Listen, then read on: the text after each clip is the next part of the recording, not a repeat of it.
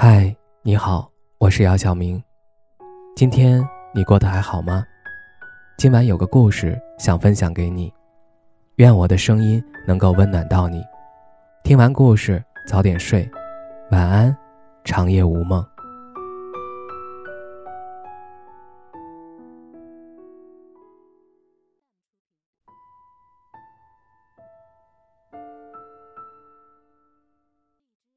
结婚。是两个家庭的结合，如果父母反对，这段婚姻就要三思、三思再三思。盲目随意放弃，想来也不太可能。要分析父母为什么反对，反对挽回解决的几率有多大？为此，你们俩要付出什么努力？但万不可一意孤行，为了抵抗父母，随意把结婚证领了，或是制造生命。所有的一意孤行之后，都要付出代价。管好自己的财产，经济基础是婚姻幸福的入门标准。婚姻不是劫贫济富，爱可以势均力敌，但是婚姻法保护的是财产，而不是爱。自身有一定的经济基础，会给你的生活诸多选择，而不是被迫的，只能任人拿捏。尤其是女生，不要指望。一个男人婚后会变得对你有多好？如果婚前做不到，婚后基本无望。尤其是那些婚前完全没有担当感的男生，指望婚后会三百六十度大转变，几率微乎其微。婚姻讲的确实是磨合，但是三观不合、性格迥异，怎么磨？不要把婚姻当成你的全部，你还有工作、朋友。梦想和很多人生中没有尝试过的事儿要尝试。婚姻只是两个人的开始，并不是结束。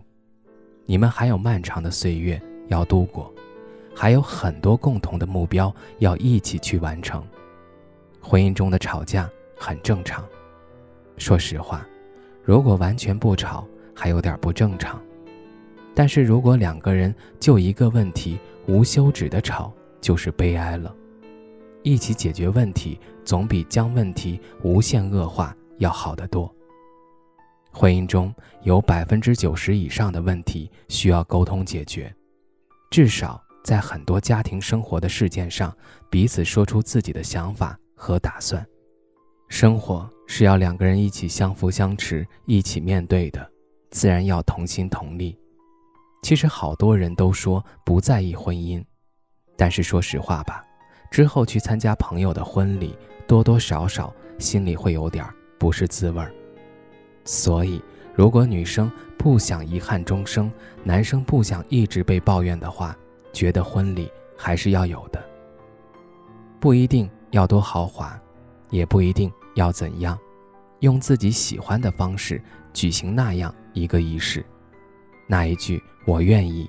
会成为两个人彼此最独特的记忆。婚后遇到更合适、更情投意合的人怎么办？你说怎么办？人都是这样的。如果自己想要去做一件事儿，尤其是不好的事儿，他能够找出做这件事儿的一百个理由。但是出轨就是出轨，背叛就是背叛，不要拿什么所谓的真爱说事儿。有一天，我发现自怜资格都已没有，只剩下不知疲倦的肩膀，担负着简单的满足。有一天，开始从平淡日子感受快乐，看到了明明白白的远方。我要的幸福，我要稳稳的幸福，能抵挡末日的残酷，在不安的深夜能有个归宿。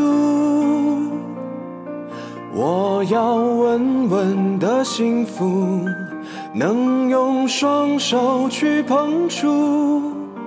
每次伸手入怀中，有你的温度。